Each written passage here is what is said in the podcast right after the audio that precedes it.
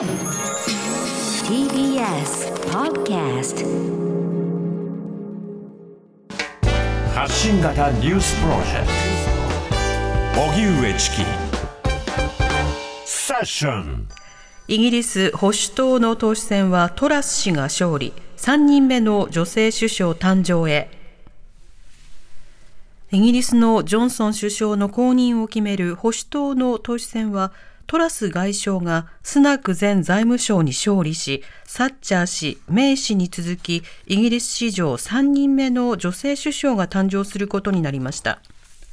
トラス氏は党首に選出された後、ツイッターに、この厳しい時代を乗り越えて、経済を成長させ、イギリスの潜在能力を発揮させるため、大胆な行動を起こすと投稿。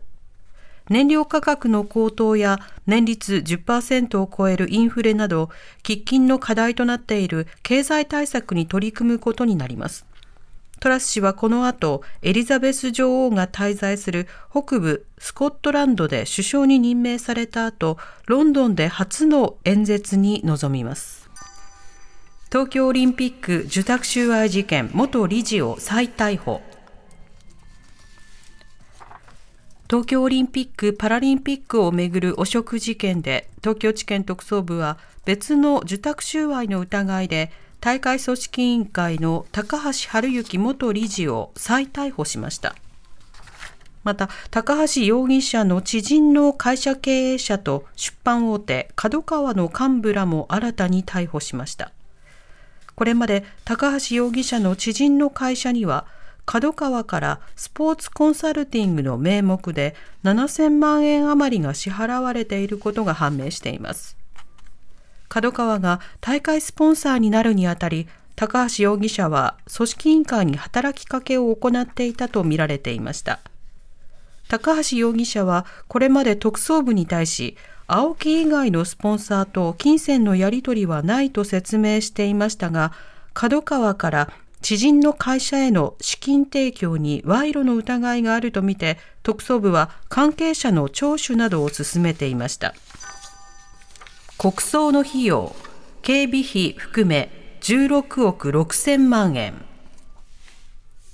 政府は今月27日に行われる安倍元総理の国葬について現時点で見込まれる全体の費用がおよそ16億6000万円になると発表しました。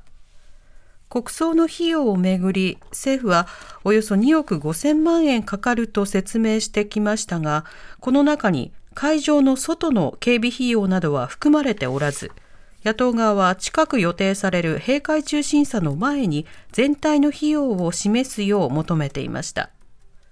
政府はこれまで全体の費用については国葬後に速やかに公表するとしてきましたがこの方針を変更し今日与野党に対し現時点での全体の規模を示した資料を提出しました。松野官房長官は会見で海外の首脳級代表団などの警備費におよそ8億円接遇費におよそ6億円などが追加でかかると明らかにしました。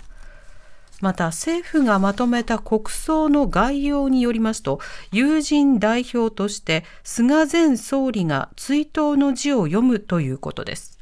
大型で強い台風11号気象庁は高潮に警戒を呼びかけ。大型で強い台風11号は今朝対馬海峡を通過し、日本海を北北東に進んでいて、西日本を中心に非常に強い風が吹き、九州や中国、四国では激しい雨となりました。台風は今夜までに温帯低気圧に変わる見込みですが、明日にかけて暴風や高波に警戒が必要で、特に西日本の日本海側で高潮への厳重な警戒が必要となっています。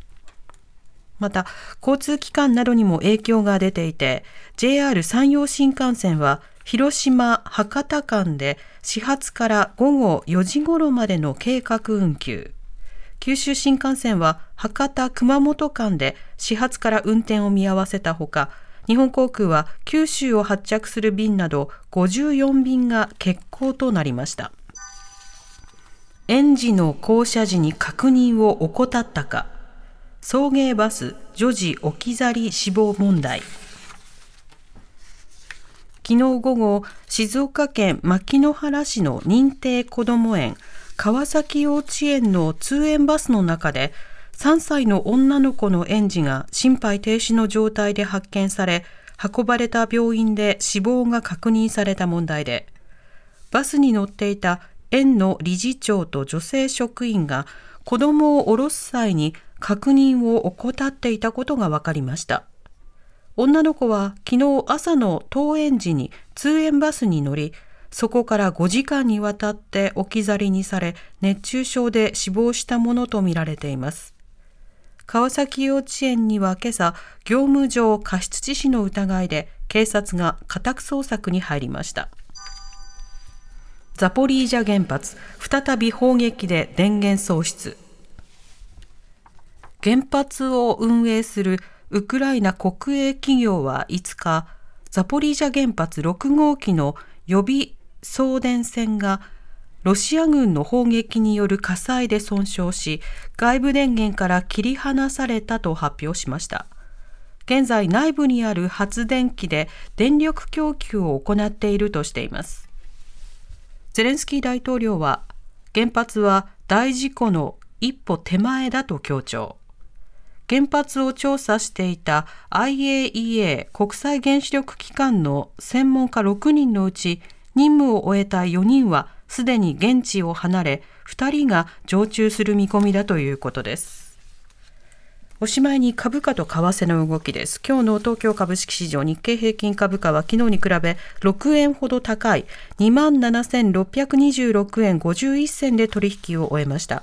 一方、東京外国為替市場円相場午後4時現在、1ドル141円16銭から19銭で取引されています。TBS ラディオ